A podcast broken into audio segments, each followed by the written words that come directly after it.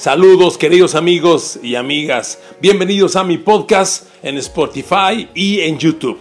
Aquí encontrarás el audio con mis opiniones personales de los puntos de vista sobre los temas que me gusta analizar, debatir y compartir contigo. Te agradezco que hayas entrado a ella y espero que la disfrutes.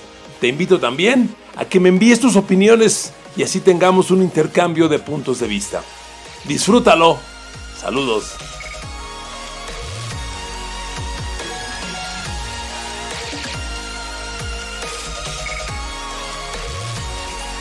¿Hasta dónde llega la ambición del quarterback Dak Prescott de los Dallas Cowboys? ¿Hasta dónde llega su poca humildad de no reconocer su verdadero valor de mercado? ¿Ha dejado en la mesa un contrato por cuatro años y 34 y medio millones de dólares? Él quiere más. Bienvenidos a este podcast, queridos amigos. Aquí estoy en Spotify, en Apple, en YouTube. Encantado de charlar con ustedes. Amigos, la nota de la semana, una vez más, fue Dak Prescott firmó su etiqueta de coreback franquicia, tiene su dinero garantizado, pero Dallas y él querían un contrato a largo plazo y querían firmarlo. Para ello el límite fue el miércoles a las 4 de la tarde y no se pusieron de acuerdo. Pero no se pusieron de acuerdo porque Dallas le puso en la mesa un paquete por cuatro años y 34 y medio millones de dólares anuales. Medio millón menos que Russell Wilson. Más dinero que Tom Brady y dijo que no. Amigos, miren, cada quien tenemos nuestro mundo. A mí mi papá un día me dijo, tienes que conocer tus alcances y tienes que reconocer tus limitaciones. Todos queremos llegar a lo más alto. Hay veces que tienes que reconocer que hay ciertas cosas que ya no son para ti. ¿Dak Prescott merece más dinero que Russell Wilson? Que Aaron Rodgers, que Tom Brady, merece el mismo dinero que Patrick Mahomes. Como decía mi amigo Pepe Espinosa, que en paz descanse. No, mami Blue. por favor, ni cerca. Queridos amigos, creo que ustedes y yo hemos debatido varias veces el tema Dak Prescott. Si usted me escucha hoy, que se lo agradezco mucho, le agradezco su follow, su like, que me comparta, que me califique, que se inscriba. Seguramente usted en alto porcentaje es fan de los Cowboys. Creo que hemos coincidido, amigos, porque lo hemos debatido varias veces, que Dak Prescott no es un coreback elite. ¿Y eso qué significa? No es de los cinco mejores de la NFL. Eso está claro, no lo es. Ahora, ¿será del top ten? Tendríamos que usar calzador para zapatos para meterlo al top 10. A ver, empecemos por, por, la primera parte. Y esto es importante porque cobras, pues dependiendo de cómo estás en la clasificación. ¿Por qué Mahomes cobra los 503 millones que ahora tiene? Pues porque ganó el Super Bowl, porque es el MVP del Super Bowl y porque hace un año, hace dos temporadas, enseñó que es el mejor pasador en la liga. Hoy la joya de la NFL se llama Patrick y se apellida Mahomes. Pero Dak Prescott quiere más lana. Le he repetido hasta el cansancio. Para mí una estadística que es contundente, la di en el pasado podcast que hice sobre este tema. Les decía, Dak Prescott, desde que llegó a la NFL, tiene 18 partidos contra equipos que el año que los enfrentó terminaron con 10 triunfos o más. 18 partidos. El récord de Dallas en esos juegos es 5 ganados, 13 perdidos. ¿Eh? Récord perdedor, pero bien perdedor. Y el balance touchdowns intercepciones en los mismos para Dakota Prescott es 21 pases de touchdown en 18 juegos, ¿eh? O sea, apenas uno por juego, un poquito más. 21 pases de touchdown, 18 intercepciones. Es malísimo contra los equipos grandes. Y creo que todos tenemos fresco en la mente la temporada pasada, cómo jugó ante los Pats, cómo jugó ante los Bills, cómo jugó, los, cómo jugó ante, los Saints, cómo juega los juegos grandes. Se hace no chiquito, pulga. Bueno, retomo el tema. ¿Quiere dinero elite? ¿Acaso es coreback elite? Top 5, ni cerca, ¿eh? El rey, Patrick Mahomes sus súbditos, en el orden que usted quiera, ahí ya nos peleamos, pero en el orden que usted elija. Tom Brady, Aaron Rodgers, Drew Brees y Russell Wilson. Esos son los cinco grandes corebacks de la NFL. Le acabo de hacer un podcast la semana pasada. Mis top five corebacks de la NFL son esos cinco. La gente me decía, ¿y dónde dejas al MVP Lamar Jackson? Pues sí, tienen razón. Pero para no desviarnos del debate, ¿entra Dak Prescott al top 10 de la NFL? ¿Neta? El 6 en mi lista suponiendo que usted la acepte, pues tiene que ser Lamar Jackson. La maravilla es el MVP reinante de la NFL. Yo no lo pongo en el top 5 porque creo que los, los corebacks campeones del Super Bowl se acaba de demostrar otra vez, son los pasadores puros, los que se paran en la bolsa de protección y lanzan el mismo para ganar. Como lo hizo Mahomes, que es un coreback corredor, que mueve la optativa, que parte su formación desde ahí, pero que elige pasar como Russell Wilson, que también corre la optativa, se mueve en la bolsa, igual que Rodgers, pero lanzan el balón. Y Lamar Jackson es un coreback que quiere hacer las cosas con los pies. Claro, me van a decir, oye, tuvo 36 pases de touchdown. Correcto. En el juego grande que fue el de Tennessee, no pasó nada. ¿Ok? Bueno, entonces el 6 debe ser Lamar, Jackson. El 7, creo yo, que debe ser Big Ben Roethlisberger. Ahí se lo dejo para que lo debatamos, lo polemicemos. Big Ben Roethlisberger.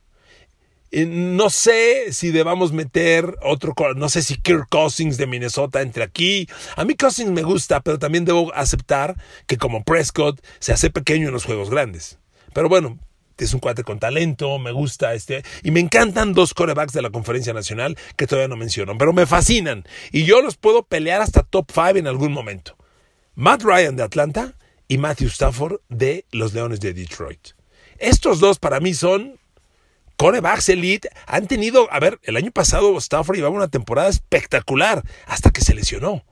El juego, aquel Monday Night contra Kansas City, se lo robaron los árbitros. No, no lo, lo, recordémoslo. Entonces, para mí Matthew Stafford es un coreback top 10, como Matt Ryan. Bueno, Matt Ryan la racha que agarró. Le ganó a Drew Brees y los Saints en Nueva Orleans. Y el segundo juego, sin Julio Jones, casi se los gana. Para mí son elite. Y, ya, y si son elite, ya llevamos nueve. Lamar Jackson, Big Ben, Matt Ryan, Matthew Stafford. Y a poco el décimo es Dakota Prescott. ¿Dónde está Dishon Watson? ¿Mm? ¿Dónde dejamos a Ryan Tannehill la temporada que tuvo en, en, Tennessee? ¿Metemos a Carson Wentz? Ya no está el Manning, ok, entonces ya no cuenta. Daniel Jones creo que no, no es top 10 en la NFL. Otro coreback importante por ahí, el año que tuvo Kyler Murray, no me parece decepcionante. ¿eh? Kyler Murray tuvo una espléndida temporada de novato y el muchacho, si no es top 10, anda merodeando la zona. Es otro coreback que podría estar. Entonces, a ver, no quiero alargar más el tema sobre el top 10. Dak Prescott, con muchas dificultades, sería top 10. ¿Y quiere dinero más, el más dinero más caro? A ver amigos, otra parte.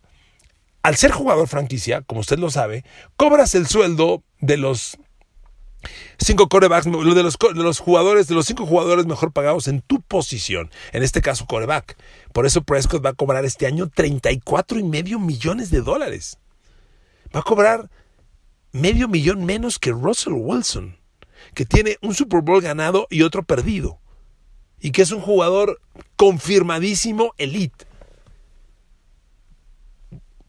Dak Prescott ha ganado un juego de playoff desde que llegó. Ha perdido los juegos grandes.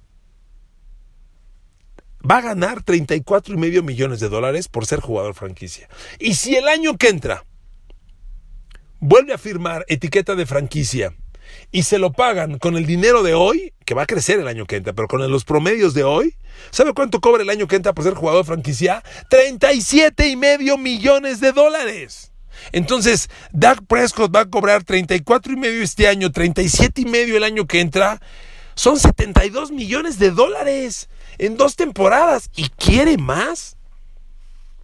Es muy importante que Dak Prescott tenga la humildad de reconocer su lugar. Ni tiene los números elite, ni ha ganado los partidos elite. Hemos platicado usted y yo muchas veces como claramente la NFL es una liga de corebacks y los grandes partidos los ganan o los pierden los corebacks. A ver, no se vaya más lejos. ¿Qué coreback ganó el Super Bowl pasado? ¿Haciendo qué tipo de jugadas? ¿Y qué coreback lo perdió? fallando qué tipo de jugadas. Digo, no hay duda. Patrick Mahomes ganó el Super Bowl haciendo las jugadas grandes y Jimmy Garoppolo lo perdió no haciendo las jugadas grandes que pudo. Entonces, queridos amigos, es una liga de corebacks. Es una liga de corebacks y además son los jugadores que mueven los grandes triunfos. Por eso hoy, reitero, Mahomes tiene el contrato que tiene. Pero el contrato de Mahomes le hace el paro a varios, porque sube el promedio. Al ser tu jugador franquicia y promediarse los cinco mejores sueldos, pues si el más alto se subió, el promedio sube. Entonces Mahomes ya les, les hizo el paro bonito. De tal manera que, pues a Dak Prescott le conviene ser jugador franquicia el año que entra una vez más y firmarla dejó en la mesa 34 y medio millones. Miren amigos, en el tema de la lana, pues cada quien somos lo que somos, ¿no? Yo no voy a juzgarlo a usted, que seguramente como yo, pues buscamos en nuestras respectivas actividades siempre cobrar el mejor sueldo posible. Pues, oiga, es una aspiración muy legítima, perfecto. Pero hay veces que el mercado no lo da, o hay veces que tú tienes que reconocer si lo mereces o no lo mereces. Y en el tema de Dak Prescott, por Dios, no hay argumento. Yo de repente escucho análisis de programas de Estados Unidos que me gustan mucho y los, los, los analistas que lo, lo, defienden evaden los números. Pues porque los números están en contra de Dak Prescott, por Dios. Por eso mi pregunta es en este podcast, ¿hasta dónde llega la ambición de Dak Prescott? Miren, la ambición de Dak Prescott se mueve porque él sabe perfectamente que Jerry Jones puede ceder. Jerry Jones comete un grave error. Es un dueño que se hace cuate de sus empleados. Y eso ningún dueño lo debe hacer. El dueño es el patrón, ni siquiera es el jefe, es el patrón. Él pide resultados y se acabó. A Jerry Jones le gusta abrazar y abrazar a Ezekiel Elliott y darle el balón y declarar que si fue bueno y que si la línea y que si los jugadores, porque es protagonista Jerry Jones, le encanta salir en la tele, pero se equivoca. Los jugadores se dan cuenta y fue lo mismo que hizo Ezekiel Elliott. Ezekiel Elliott esta semana estaba muy enojado porque algunos tweets ahora con el dinero pagado a los, a los corredores, con lo que firmó Derrick Henry, con el debate de quién es el mejor, Christian McCaffrey, Derrick Henry, Le'Veon Bell o Ezekiel Elliott. Elliott se enoja, pero pues con, con Elliott aplicamos lo mismo de Dak Prescott. En los juegos grandes, ¿dónde estás? ¿Dónde estás? No aparece con esa línea ofensiva. ¿Qué hacía Emmitt Smith cuando corría detrás de Tony, de, de, perdóneme, de Kevin Gogan, de Eric Williams, de Nate La Cocina Newton, de Mark Stepnowski, de Larry Williams, esa tremenda línea ofensiva que tuvo Emmett Smith en Dallas, como tremenda la de hoy. Tal vez la de hoy es ligeramente menor que la del pasado, pero la de hoy no es mala, ¿eh?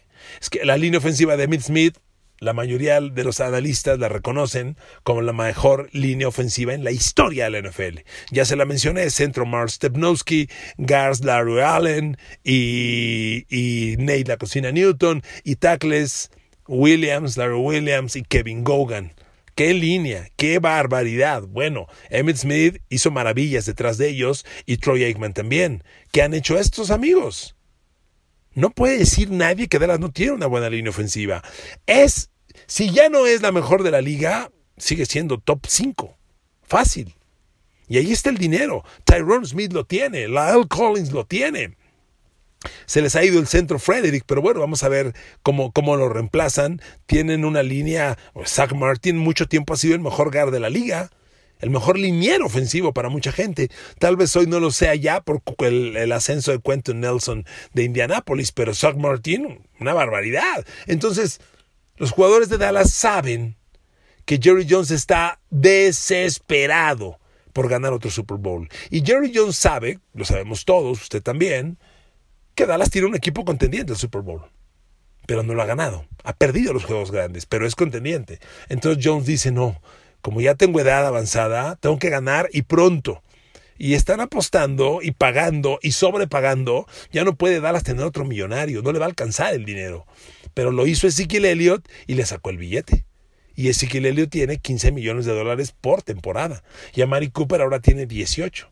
Y, y DeMarcus Lawrence tiene 16. Y Zach Martin tiene 12. Y Dak Prescott 34 y medio. Y ya no alcanza el billete. Son 198 para 53 jugadores, 198 millones. Entonces, amigos, se equivoca Dak Prescott, se equivoca rotundamente. Es la ambición de él y de su agente. Porque yo entiendo que los jugadores tienen agentes y los agentes son ambiciosos y quieren más lana porque ellos cobran porcentaje y el porcentaje es mejor si la cantidad firmada es mayor.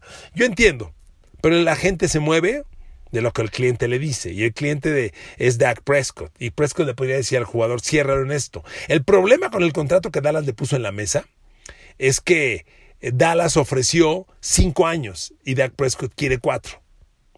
Le pusieron 34 y medio millones de dólares anuales para cinco temporadas y Prescott dijo, yo lo quiero solo en cuatro. Entonces ese fue el debate que llevó a no firmar el contrato. Pero amigos, vuelvo a lo mismo. Dak Prescott no vale más. No vale más. No es un coreback elite. Pero en fin, Dallas, Dallas piensa así. Jerry Jones enloquece por sus niños tiene un gran equipo, no tengo la menor duda, y no quiere que le quiten ni un cabello. Quiere mantenerlos porque desea aspirar y ganar el gran juego. Cuando son chicos que han demostrado que en el juego grande se quedan chicos. Ahora llega Mike McCarthy de coach, un coach que ya ganó un Super Bowl, pero nunca en la historia un coach ha hecho campeones de Super Bowl a dos equipos distintos. Nunca. Mike McCarthy será el primero. Mm, tengo mis dudas. Amigos, yo quería, yo quería comentarles estos temas porque son un punto importante, porque es la nota del momento, porque Dak Prescott fue el tema, el comentario central de la semana que estamos terminando y porque le repito, a mí me parece muy importante reconocer tus alcances y tus limitaciones. Y Dak Prescott simplemente está pisando, se sube a un ladrillo y se enloquece. No le ha ganado a nadie no tiene números. El Lido, ok, ok, ok, tuvo una temporada buena, tuvo buenos números. Claramente, jugando bien contra los malos y jugando mal contra los grandes equipos. Y eso, con eso, nunca vas a ser campeón del Super Bowl. Queridos amigos, los quiero mucho, les mando un abrazo, bendiciones, seamos fuertes, sigamos luchando contra este COVID-19 y salgamos adelante. Nos escuchamos pronto en el siguiente podcast. Abrazo para todos, gracias.